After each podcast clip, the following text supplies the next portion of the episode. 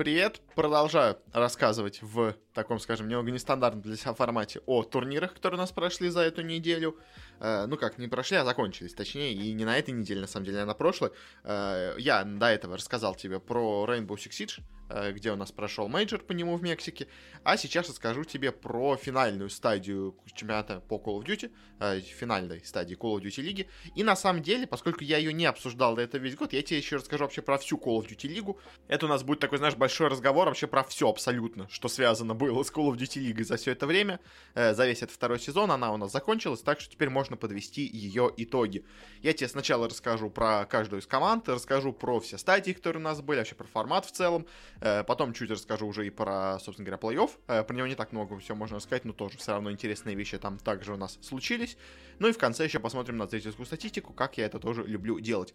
У нас, на самом деле, что интересно, впервые у нас игралась Call of Duty League на компьютере. До этого у нас всегда основные турниры игрались на консоли. В этот раз они игрались на компьютере, но все равно с контроллерами, так что, по сути дела, особо разницы не было. Но типа в железе, условно говоря, было преимущество у игроков в том, что теперь они не были ограничены железом консолей. А, но и при этом не играли они то на, то на PlayStation, то на Xbox, когда это у нас это частенько бывало. Еще, кстати, еще важное такое изменение в сравнении с прошлым годом, которое у нас произошло, это то, что у нас поменялся формат э, командной игры в целом, потому что у нас до этого команды состояли из пяти игроков, а сейчас всего из четырех, и из-за этого, естественно, многие перестановки произошли в командах, потому что просто вам теперь не нужно иметь 5 игроков замены. Вам теперь нужно иметь 4 игрока, и ну и, может быть, одну замену. Из-за чего у нас многие команды поменяли свои составы. А, я чуть позже расскажу тебе очень про все эти замены, но там тоже, на самом деле, конечно, интересные вещи у нас э, произошли в сравнении с прошлым годом. А, и еще у нас также, э, в сравнении с прошлым сезоном, произошло одно изменение в командах, очень интересное. Я ее, эту новость, по-моему, обсуждал именно в новостях, но не обсуждал никогда именно вот в плане сезона, сезона, так что сейчас вот я тоже еще раз тебе повторю. В общем, что у нас случилось? У нас э, команда Optic э, купила себе одновременно вместе с этим еще и организацию, которая у нас владела команда Chicago Huntsman. Э, у нас, ну, точнее, владел Chicago Huntsmanами команда Energy, э, приобрели себе они, и поскольку не могли одни и те же владельцы иметь сразу две команды внутри одной франшизной лиги, э, то им пришлось что-то продавать. В итоге у нас так забавно получилось, что э, у нас э, Optic Gaming, скажем так, команда переехала из одного, из одного города в другой. Она до этого была Optic Gaming Лос-Анджелес, э, и в новом сезоне она у нас стала Optic Чикаго, потому что, по сути дела, стала вот этим, на самом деле, Чикаго Хансманом. А прошлые, которые у нас были Optic Gaming Лос-Анджелес, они у нас стали Лос-Анджелес Фифс, потому что их купила, вот старый этот слот, э, купила организация 100 Fifths э, и попыталась что-то с ними сделать. Э, спойлер, на самом деле, у них особо ничего не получилось. А вот у оптиков, которые себя приобрели более сильную команду Чикаго Хансман, которая у нас в прошлом году в итоге закончил третьим сезон в плей-оффе, да, вообще в целом была четвертая по регулярному сезону, они, естественно, усилились очень неплохо благодаря этому. И действительно, в этом году, в новом, показали себя очень и очень неплохо со своей новой командой. Но давайте я сначала скажу именно по формату. Что у нас тут было? У нас, на самом деле, все было очень интересно. В прошлом году очень сильно менялись форматы в этой Call of Duty лиге из-за того, что у нас э, просто-напросто э, все сломалось из-за ковида потому что у нас изначально планировалось, что будут играться каждую неделю э, маленькие лан-турниры на выходных, которые будут проходить в разном городе, которые будут принадлежать каждому из э, участников. Э, то есть там, условно говоря, у нас есть команда из Чикаго, один финал проводится в Чикаго, типа они его организуют. А есть команда из Нью-Йорка, он проводится в Нью-Йорке, условно говоря, где-то на арене. Э, в этом же сезоне они так не сделали э, сразу же. Ну и в прошлом сезоне у нас из-за этого сначала все перенеслось, потом пришлось эти турниры проводить в онлайне, то есть они номинально как будто были в этих городах, на самом деле все равно все игралось в онлайне. В этот же раз они у нас Э, по-другому э, все сделали. Э, у нас они в этот раз э, разбили сезон на 5, так скажем, стадий. Э, у нас было 5 условно говоря, онлайн-стадий и 5 офлайн стадий. Но, правда, эти офлайн стадии тоже у нас частично проходили в онлайне, из-за того, что просто не было открыто никакие стадионы. Э, но в конце они все-таки перешли у нас именно в офлайн стадию. Э, ну и плюс по формату тоже они изменялись, потому что у нас... Э, что у нас было? У нас было 5 сначала таких, можно сказать, полуотборочных стадий групповых. Там, на самом деле, была очень интересная система. У нас лучшие две команды из прошлого ну как, из прошлой стадии, скажем так. Э, то есть в первом сезоне это были лучшие две команды прошлого сезона, э, потом это были две лучшие команды на мейджоре прошлом. Они у нас попадают в разные две группы и дальше пикают команды соперником. То есть, э, там, то есть, как и было. У нас э, были первые два, две лучшие команды прошлого года. Это команда Atlanta Face и команда Dallas Empire. Одна попадает в группу А, другая попадает в группу Б. А, и дальше Atlanta Face берет и пикает со команды соперников для Dallas Empire, а Dallas Empire выбирает соперников для Atlanta Face. А, и то есть, как бы, если у тебя есть какой-то прям совсем ненавистный соперник, ты можешь его отдать сопернику, а, но тут тоже, естественно, сразу же отдает самых своих нелюбимых тебе. И так, как бы, получается, условно говоря, более-менее равные по силе команды. То есть, не надо организаторам, во-первых, мучиться из-за того, что кто-то скажет, что вот, распределение типа неравное, э, как бы тут виноваты сами команды, как бы к никаких претензий. Это команда выбрали, как бы претензии только к ним могут быть. А, ну и плюс так немножко разнообразивает тоже составы команд, хотя, если честно, наверное, какие-то группы могут из-за этого повторяться почаще. А какая-то команда может с другой вообще ни разу не сыграть в этой стадии, потому что кто-то, скажем, будет всегда отправлять э, какого-нибудь своего самого нелюбимого соперника в другую группу. А дальше вот по итогам этих у нас стадий групповых определялись команды, ну, по их силе, э, после чего они все замешивались уже на мейджор стадии в большую сетку плей-оффа, э, в зависимости от того, как они выступали, там, то есть, условно говоря, последние шесть команд худших, они у нас попадали в нижнюю сетку, лучшие шесть команд попадали в верхнюю сетку, там первые две команды попадали сразу там в полуфинал, ну и такого-то рода у нас было все распределение, и дальше уже играли сетку плей-оффа. Первые у нас три мейджора прошли полностью в онлайн формате, если я правильно понимаю, да. Начиная с четвертого мейджора у нас немножко поменялась штука. У нас четвертый мейджор проводился уже в офлайн стадии э, в Техасе на стадионе eSports Stadium, э, но там не было зрителей. Э, на пятом же мейджоре, на последнем из вот этих, уже все проходило вместе со зрителями, но там тоже их было немножко ограничено, э, но уже хотя бы было со зрителями, и финальная уже стадия у нас тоже проводилась уже со зрителями э, в Лос-Анджелесе, в стадионе Галлен Центр, ну или не стадион, не знаю, в общем, на арене Галлин Центр. Э, так что под, под конец э, все-таки у нас вернулась лига к, к такому своему более традиционному офлайновому формату на мейджорах. Но в целом, на самом деле, система довольно интересная. Она мне показалась довольно забавной и занятной, что самое главное.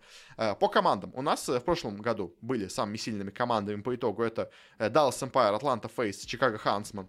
Ну и можно еще сказать, вот были такие э, спорные команды по силе, это Флорида Мутинерс и Лондон Роyal Рейвенс, они нестабильно играли, но в целом показывали себя неплохо. Э, в новом сезоне у нас уменьшилось число игроков, и очень интересные перестановки произошли. Э, у нас лучшие команды. Ну и вообще, на самом деле, вот из всех этих сезонов, я сейчас просто заранее скажу, э, есть шесть, на самом деле, вот в этом сезоне самых сильных команд. Давай по ним просто я и пройдусь.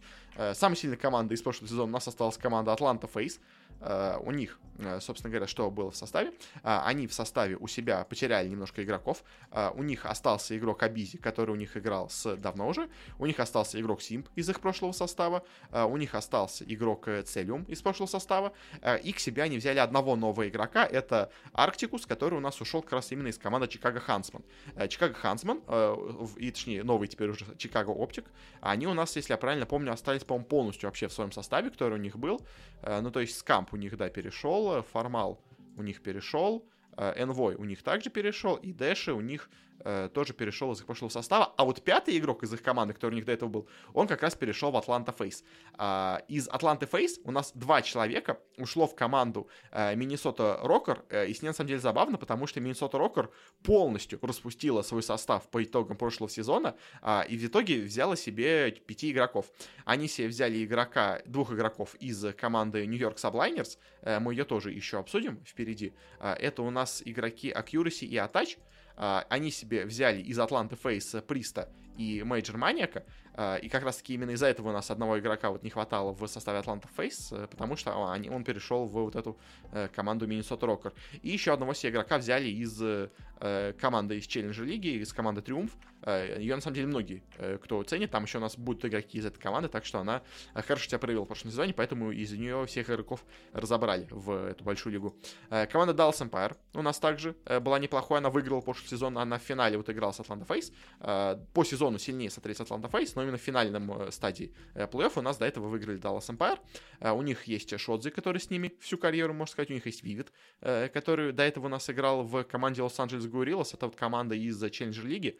Э, ну, то есть молодняка, можно сказать, подтянули к себе. А есть Иллик, который за них играл все это время, и есть Кримсикс, который у нас тоже за них все это время играл. Ну, то есть перед новым сезоном они себе заменили одного игрока, из молодого парня себе взяли, э, что в целом тоже довольно интересно. Э, команда York Subliners у нас до этого выступала, в принципе, неплохо, но у них произошли изменения в этом году. Два у них игрока, как ты можешь уже понять, ушли в эту команду Minnesota Rocker. У них Diamond Con перешел к ним тоже, опять-таки, из команды Триумф, которая у нас вот до этого появилась, в которой, видимо, много болтал игроков. а у них из прошлого состава остался только игрок Мак. Также они себе взяли еще игрока Клейстера из Dallas Empire, который как раз-таки выиграл чемпионат, но, видимо, это был их пятый игрок как раз-таки. И взяли себе еще из вот этого распущенного состава Миннесота Рокер игрока Азима. А, и последняя еще из интересных команд. У нас есть команда Торонто Ультра, э, которая у нас посередине сезона также себе сделала небольшую замену, скажем так. Они своего игрока замены э, перевели в основу, и после этого у них игра немножко улучшилась. Э, кто у них вообще по составу вообще был? У них в составе есть игрок Ками, который у них был до этого с прошлого состава. У них есть Бенс, который у них тоже был с прошлого состава. Клинкс у них также остался с прошлого состава, насколько я вижу. А у них есть также игрок вот появился, я так понимаю, в этом сезоне из команды Team Singularity, из тоже, ну, не из этой лиги, инсайт э, игрок, но его в середине сезона заменили, э, взяли вместо него Мефадза, который у нас играл в принципе, тоже с ними, на самом деле, довольно давно.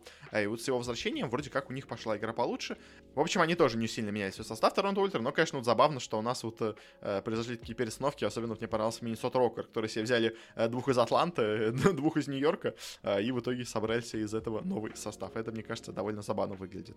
Э, ну и, собственно говоря, как у нас вообще шел этот основной этот сезон? Э, самое, можно сказать, важное первую вот эту вот у нас домашнюю лигу. Э, у нас выиграли Атланта FaZe, в принципе, на втором месте был Dallas Empire, все ожидаемо, на третьем OpTic Чикаго, как бы все, в принципе, предсказуемо. Очень неплохо себя показала вот эта новая команда Лос-Анджелес Фикс, э, которая у нас до этого была Лос-Анджелес OpTic. Нью-Йорк Subliners неплохо себя показали, Миннесота Rokkr, вот эти новообразованные тоже себя неплохо показали. А вот кто провалился у нас в самом первой стадии, это у нас вот команда Торонто, заняла девятое место в итоге только. Э, на мейджоре у нас тоже ожидаемо чемпионами стали Атланта, на втором месте снова оказались Dallas Empire, на третьем тоже ожидаем Нью-Йорк Subliners, на четвертом OpTic Чикаго, тоже, в принципе, все ожидаемые. Из провалившихся тут можно отметить, что у нас э, Торонто Ультра опять тоже получились тут седьмые, и Миннесота Rokkr вообще оказались только девятыми. Э, на втором у нас регулярной стадии из вот этих интересных команд у нас опять выиграла все Атланта. На втором у нас в этот раз забрались Нью-Йорк Subliners ы. Э, на третьем у нас расположилась Dallas Empire, OpTic Чикаго тоже на четвертом. Миннесота Rokkr у нас поднялись хотя бы до пятого, а вот Торонто снова у нас провалилась, заняли только седьмое место, но прошли, естественно, как и все команды на мейджор, где у нас уже получилось очень интересно, потому что вот в этот момент они, если я правильно помню, сделали замену, а, и вот на втором мейджоре у них игра наконец-то пошла, и после этого у нас вот Торонто наконец пробудилась, потому что выиграли этот второй мейджор у нас как раз-таки именно Торонто. Атланта, которая у нас до этого всегда была первой, заняла только второе место. Э, Даллас снова у нас в тройке занял только третье место. Ну и дальше у нас тоже было э, дальше по нисходящей Миннесота Rokkr, те же самые OpTic Чикаго и на седьмом Нью-Йорк Subliners ы. Э, в следующем сезоне у нас уже Торонто Ультра выиграли вновь сезон, после того, как они выиграли прошлый мейджор. Атланта снова оказалась только второй. У нас третьими оказались Нью-Йорк Subliners ы, четвертыми Даллас, а вот и Миннесота Rokkr и OpTic и опустились до седьмого-восьмого места, что не очень хорошо. Но на следующем мейджоре у нас Атланта взяла, можно так сказать, э, реванш, э, выиграли его в следующем сезоне. Финально оказались Нью-Йорк Subliners ы, только третье место заняла в итоге Торонто, э, OpTic Чикаго четвертое, а вот у нас Даллас провалился, занял седьмое место, а Миннесота вообще полностью ушла, так скажем так, в отрыв, заняла только девятое место, все у них получилось как-то плоховато. Дальше у нас вновь пошла, скажем так, доминация Атланта, четвертый сезон они вновь выиграли, вновь все неплохо показали Нью-Йорк Сублайнерсы, опять Торонто на третьем месте, а вот и Даллас и Миннесота Рокера вновь показали так себе выступления, стали только шестыми, седьмыми. На мейджоре у нас все вернулось наконец-то в нормальную, скажем так, стезю. Э, первыми у нас вновь оказались Атланта, на втором месте Даллас э, вновь смог подняться, хотя до этого у них прошлые вот три, скажем так, стадии были довольно плохими. Э, Торонто у нас третий по итоге получилось, четвертый Оптик Чикаго, пятый Нью-Йорк Subliners и шестая у нас оказались Миннесота Rokkr.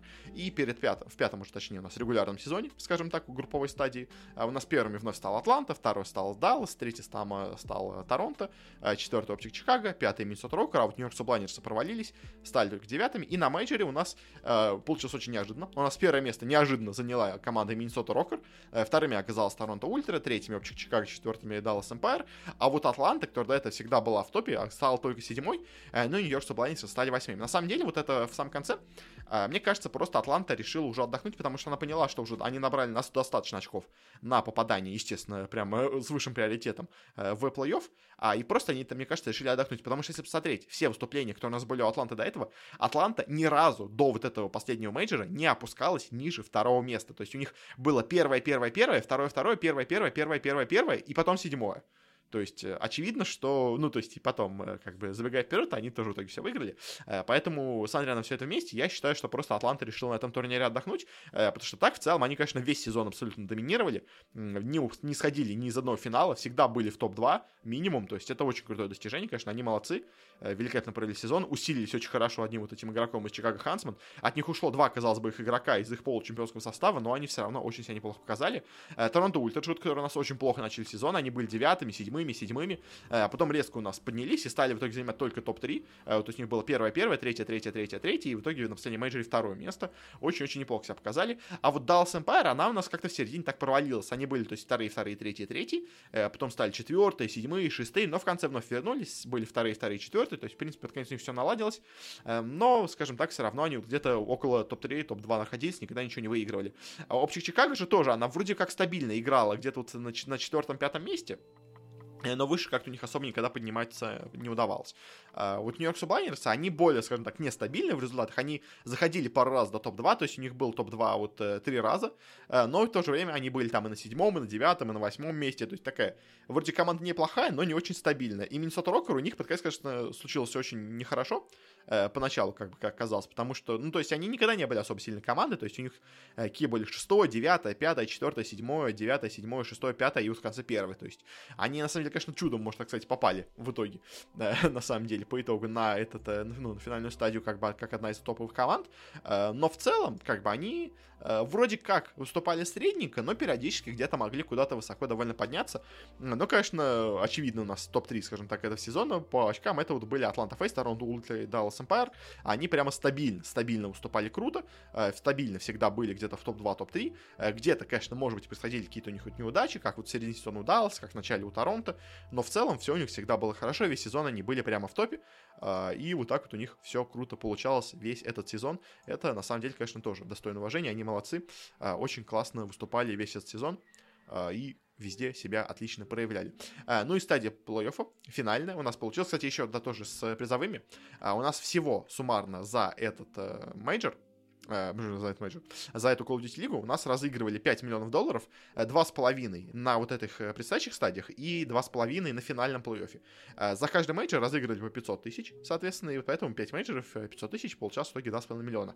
А у нас, да, то есть получается половину денег уже разыграли до этого, а, и там, естественно, у нас на этих мейджорах очень неплохо заработала Атланта. В конце смогли себе неожиданно заработать вот эти Миннесота Рокер 200 тысяч долларов на последнем вот этом турнире. Но, естественно, в сравнении с финальными 2,5 миллионами миллионами. Это не так много, но все равно тоже это стоило, наверное, отметить. А, ну и финально у нас вот это был э, плей-офф. На него отобралось 8 команд. Э, помимо тех, кого я упомянул, еще у нас отобрались команды Лос-Анджелес Фифс и Флорида Мютинерс.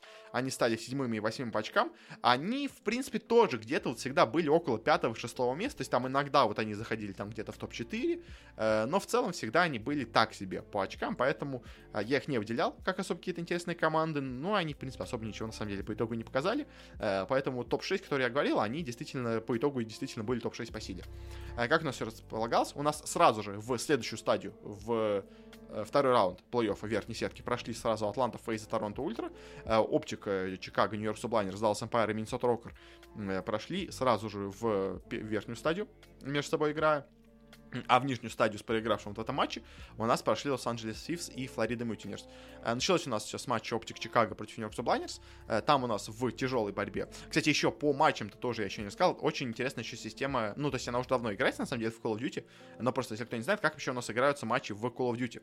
Э, у нас есть набор карт, и у нас есть три режима у нас есть э, режим, который называется Hardpoint, это у нас э, захватывается точка, и чем, ну, когда находится игрок команды в точке, э, капают очки до тех пор, пока кто-то не наберет эти 50 очков. А, у нас есть режим Search and Destroy, это, можно сказать, условно говоря, та же самая, тот же самый основной режим, который играется в CSGO, то есть игроки умирают навсегда, должны поставить бомбу, одни защититься, другие атаковать. В принципе, стандартный раунд до 6 побед.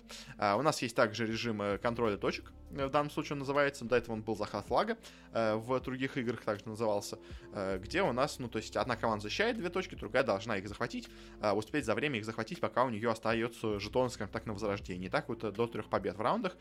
После чего у нас повторяются опять режимы, то есть у нас идет вот этот хардпоинт на удержание точки, потом идет на постановку бомбы, потом идет вот это вот на защиту двух точек, потом снова удержание точки, потом снова защита бомбы, потом снова у нас идет на вот эту вот... А, ну и потом, собственно, заканчивается у нас обычный раунд, но по итогу дальше может продолжаться. Ну, то есть, когда у нас идет обычное противостояние в Best of 5, у нас играется, то есть, э, по два раза в максимум может сыграться хардпоинт, э, за вот этим с удержанием точки, два раза играется с бомбой, и один раз в середине играется режим с контролем точки, ну, точнее, с защитой точки. А вот в матче BO5 там уже играется по два раза, собственно говоря, вот это вот контроль точки, по три раза э, контроль, подожди, по два раза защита и по три раза бомбы. Играет по четыре даже раза может сыграться бомба. Получается. Да, вообще даже. Вот, в общем, ну, такой вот, в общем, у них формат, что не только в одном каком-то режиме играют, они там не играют только деф-матч, не играют там только удержание точки, они играют поочередно разные режимы, а, и, соответственно, какие-то карты у нас подходят под все абсолютно режимы. А, к примеру, у нас есть, э, если я сейчас открою полностью список всех карт, то у нас, э, скажем, под абсолютно все карты. Э, в данном случае у нас эта игра играется, ну, точнее, этот турнир игрался на Cold War, Black Ops Cold War. А у нас, скажем, карта Raid подходит под абсолютно все вообще режимы, которые есть. У нас э, карта... А, нет, Гаррисон, он подходит только под удержание точки и под контроль, защиту точки. Э, и, в общем, у нас вот некоторые карты повторяются, некоторые карты нет, но в целом такой вот у нас идет формат. Э, по плей-оффу, в общем, да, у нас первыми играли Оптик Чикаго против Нью-Йорк Сублайнерсов. Э, в принципе, по сезону, э, наверное, я бы сказал, что посильнее смотрелись, естественно, у нас Нью-Йорк... Оптик Чикаго, извини. Нью-Йорк Сублайнерс, они где-то в середине сезона себя неплохо показывали, но в целом стабильнее смотрелись Оптик Чикаго, но, к сожалению, в этом матче, ну как, к сожалению, не знаю, в общем, они проиграли. Э, но борьба была очень близко, счет 3-2. Э, в последней карте все уже у нас только решилось. Э, в итоге дальше пошли Нью-Йорк Саблайнерсы, Оптик Чикаго вылетели вниз. Dallas Empire играли против Миннесота Рокер. Очевидно, что тут фаворитом была Dallas Empire. Они очень легко победили Миннесота Рокер, те вообще почти ничего не смогли им сделать. 3-0 в итоге прошли дальше Dallas Empire, Миннесота упали вниз. В лузерах у нас Опчики играли против Флориды Мютинерс. Довольно легко их победили 3-1, только вот на одном карте с бомбой у нас смогла Флорида что-то показать, но в итоге Чикаго, в принципе, легко победила, это было довольно ожидаемо. А вот у Миннесота Рокер случились проблемы с Лос-Анджелес Пив. Но все-таки Миннесота Рокер, как бы я все-таки считаю, наверное, шестой по силе команды действительно в этом сезоне. Они не то чтобы как-то особо хорошо себя показывали, они вот выиграли последний менеджер, но это скорее была случайность, мне кажется, им повезло, потому что все остальные команды просто уже готовились к вот этому именно плей-оффу, а они просто, скажем так, на этом мейджоре неожиданно пролетели вверх, потому что все остальные не особо были, ну, не особо хотели его играть. А, в общем, у них, у них все равно у них случились проблемы с вот этой командой Лос-Анджелес Пивс, но они по итогу победили их 3-2, на этой карте все решилось, но а, у них, на самом деле, что интересно, они оба раза проиграли вот этот режим с контролем точки Hardpoint. То есть они и Search and Destroy, и контроль оба проиграли, а, оба выиграли, э, ну, все три раунда, а, а вот именно с Hardpoint они оба раза проиграли. Не, смог, не, не очень хорошо, видимо, они в этом режиме, э, хотя потом все равно следующая команда они выиграли его, но, в общем, э, тут у них случились с этим проблемы. Дальше, в Винорах у нас уже играли самые, скажем так, сильные команды э, по итогам сезона против тех, кто побеждал до этого. Атланта Фейс играли против команды Нью-Йорк Сублайнерс. Естественно, супер фаворитами тут были Атланта Фейс. Они в итоге полностью вообще разгромили Нью-Йорк Сублайнерс, э, победили их 3-0. Они, ну, хотя, ну, то есть боролись местами где-то у нас, конечно, команда из Нью-Йорка, но в целом Атланта Фейс смотрелись намного сильнее. Это и так было ожидаемо, да и в целом, как бы, это действительно было так. Они действительно были намного-намного сильнее и по предсказанию, и в целом по игре тоже.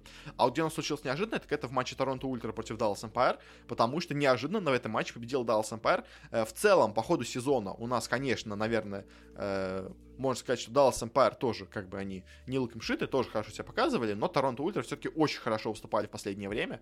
То есть они вот после вот первых трех провальных своих турниров, они всегда не выходили из тройки сильнейших, а вот да, про Dallas Empire этого не скажешь. Они там были седьмые, шестые, четвертые, поэтому в этом матче ожидалось, что победит Toronto Ultra, но все-таки в тяжелой борьбе с счетом 3-2, но все-таки победили у нас именно тут Dallas Empire, прошли они дальше. А вот Toronto Ultra упали в лузера, где они играли с командой Chicago OpTic, ну или OpTic Chicago, и там уже довольно легко победили 3-1, прошли дальше. Ну как, на самом деле им дали борьбу, особенно на последней карте, вот, где они играли с хардпоинтом, с удержанием точки. Э, там вообще был максимально близкий счет, максимально близкая игра.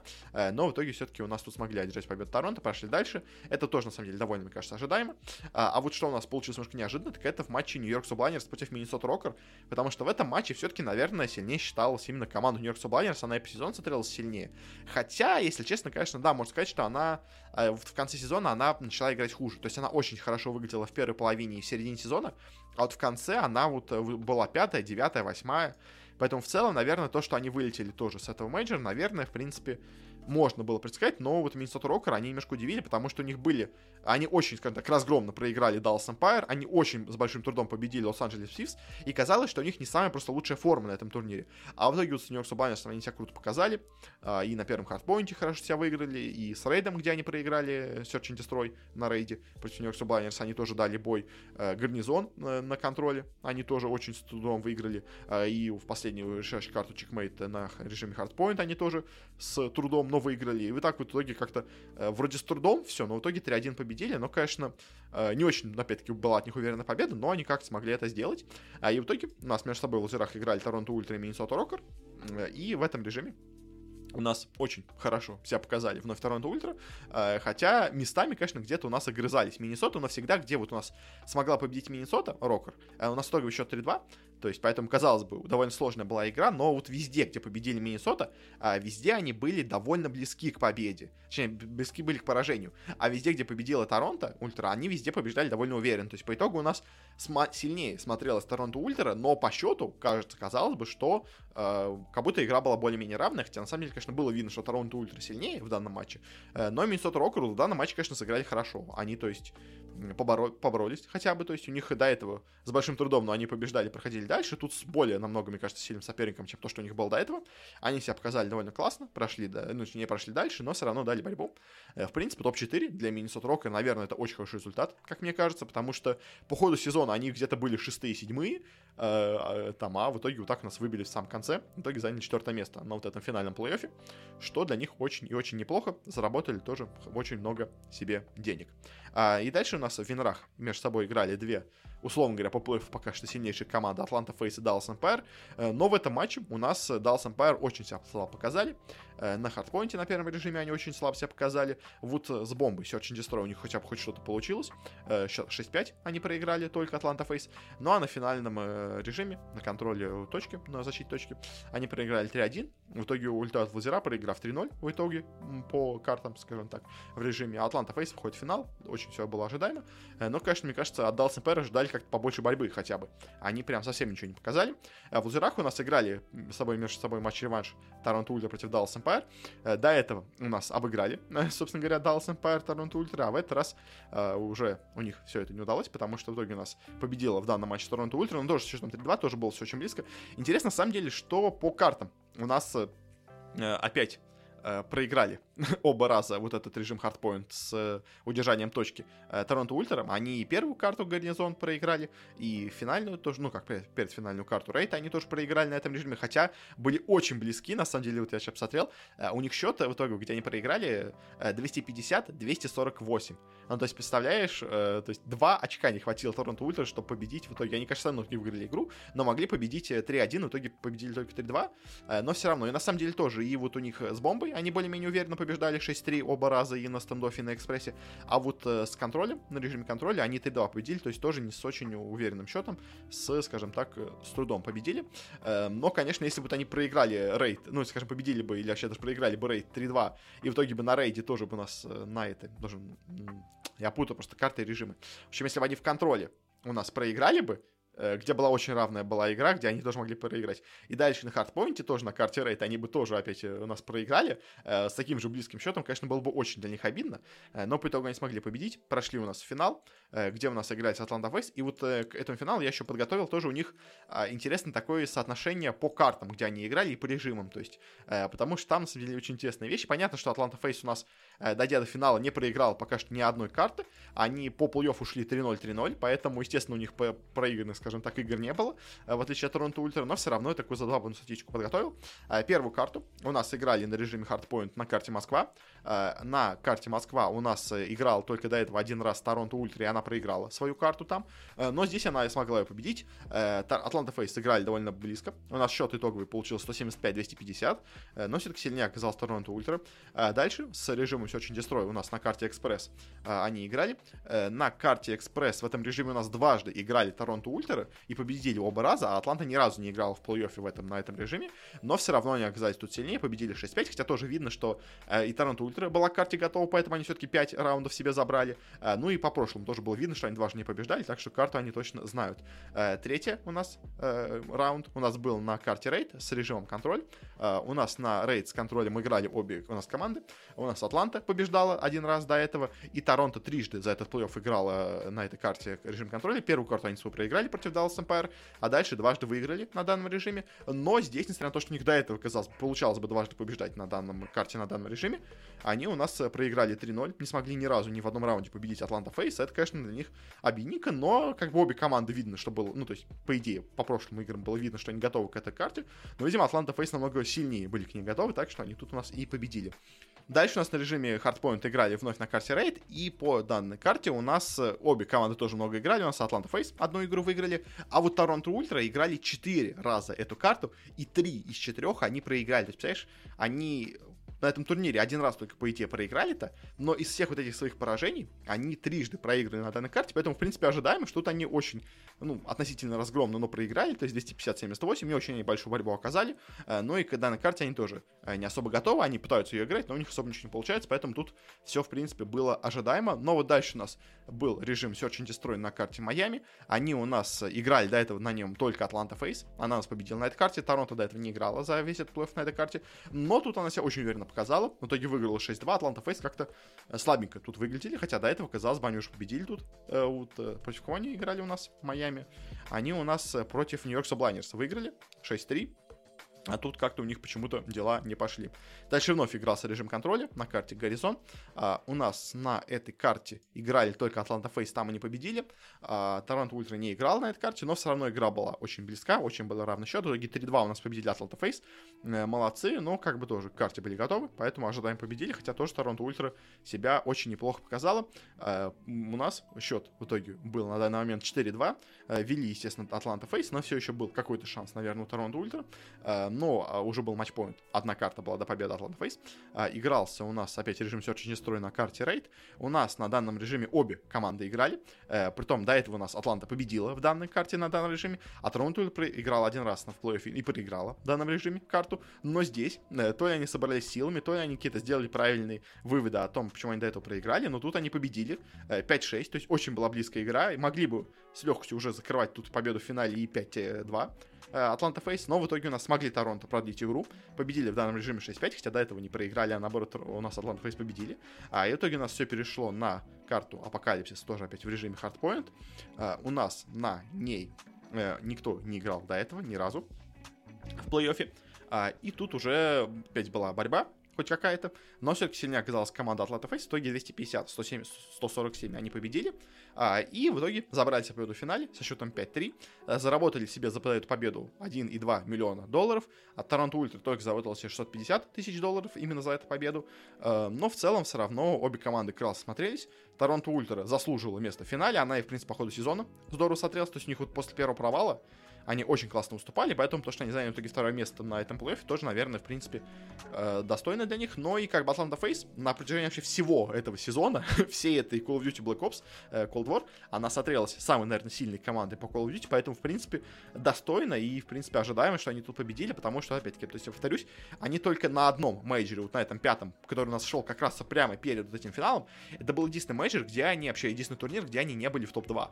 То есть они иногда проиграли финал, иногда в группе где-то оказались втор- вторым по очкам. А, ну, то есть они ни разу не были ниже второго места. Поэтому я все-таки думаю, что именно на этом мейджоре они решили отдохнуть. Потому что в итоге они просто играючи победили в финальном раунде. Поэтому, в общем, Атланта Фейс поздравляю. Они хорошо усилились э, с прошлого сезона.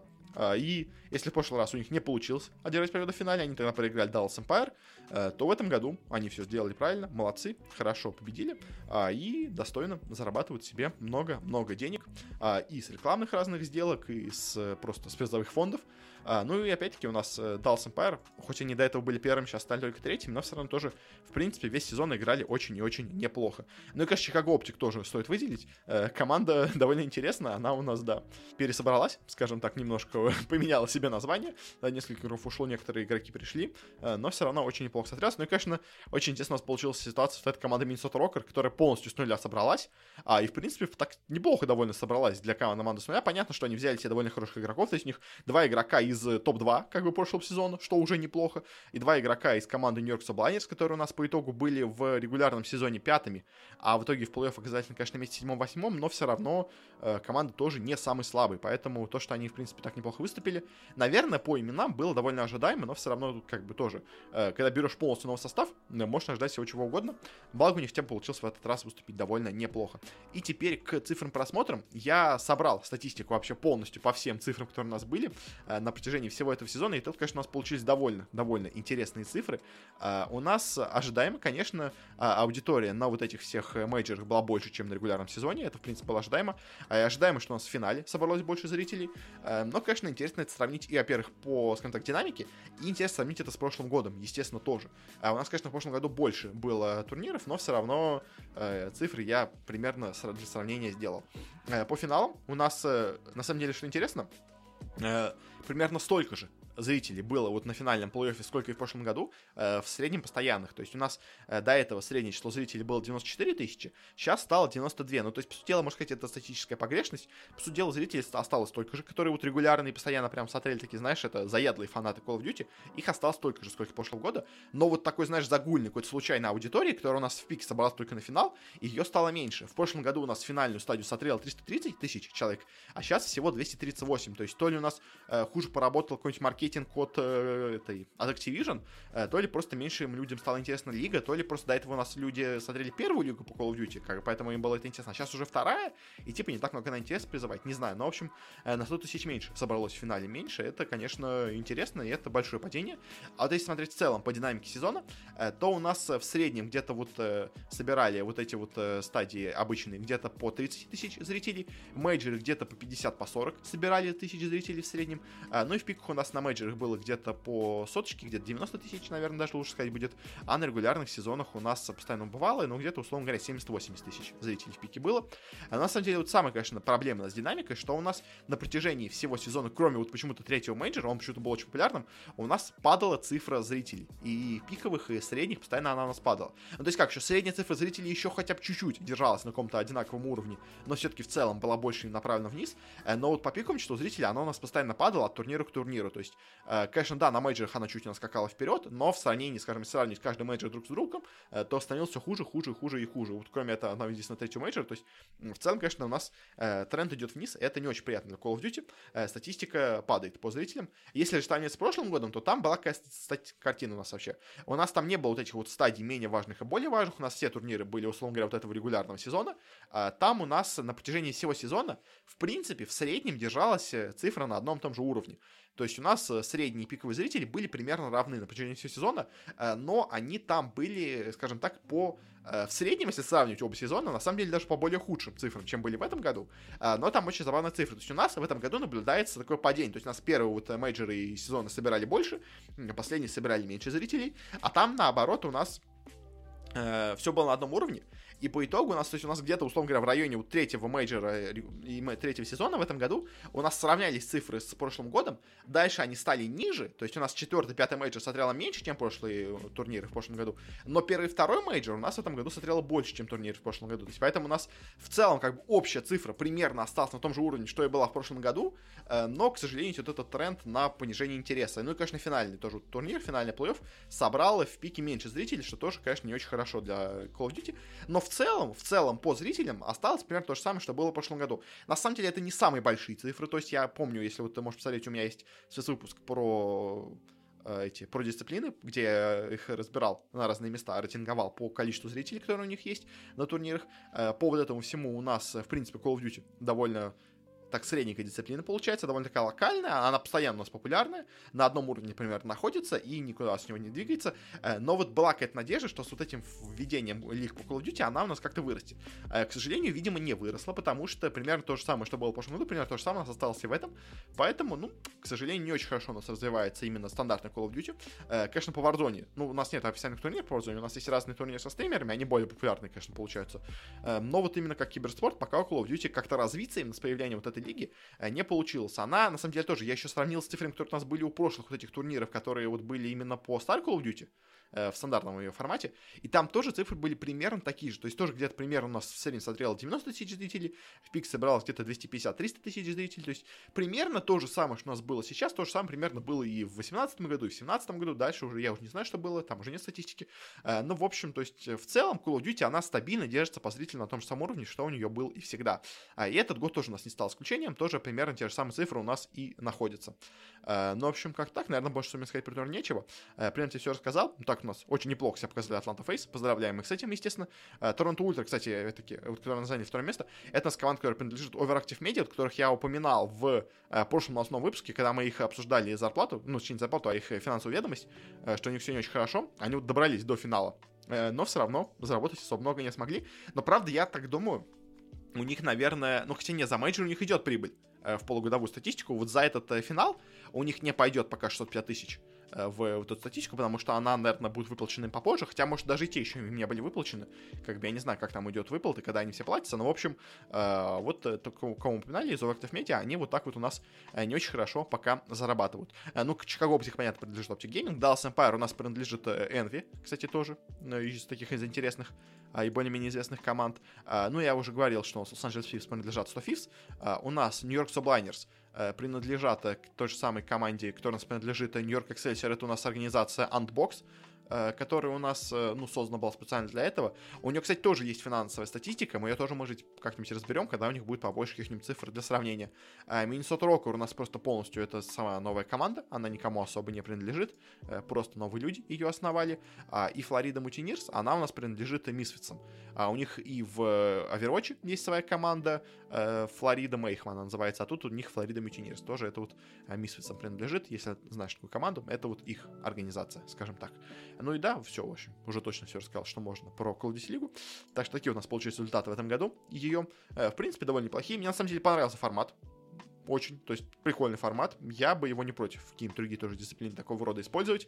А, у нас вот э, в Overwatch, наоборот, в этом году стал формат попроще, просто весь сезон играли большую лигу с небольшими какими-то перерывочными турнирами, а тут вот они как-то более это интересно сделали, и вот это вот, э, когда у нас команда пикает команд соперником, тоже довольно забавная вещь, в общем, мне это понравилось. Но, конечно, интересно, что у нас поменялся формат, что у нас с пяти игроков стало четыре теперь игрока в команде, а это, на самом деле, конечно, серьезно для киберспорта, э, серьезные изменения, но вот на него пошли. У нас, наоборот, в Overwatch лиге э, должно измениться в следующем году, как или даже в после следующем, э, потому что у нас э, станет, наоборот, не, у нас тоже, кстати, станет меньше игроков, или сколько у нас? Я, если честно, плохо знаю, сколько у нас вообще человек играет в команде по Overwatch. Я что-то сейчас запутался. Сейчас тебе скажу. У нас в команде по Overwatch играет 4 человека сейчас, а будет 5. А в Call of Duty у нас наоборот. Играл до этого 5 человек, а сейчас станет 4. Ну, не станет, а уже стало 4. То есть у нас поменяются, скажем так, составы в командах по Overwatch и по Call of Duty. В общем, да, как так. На этом все. Спасибо тебе за внимание. До скорой встречи. Я тебе в начале следующей недели расскажу про какие-то разные новости в мире киберспорта. Ну а пока что, пока.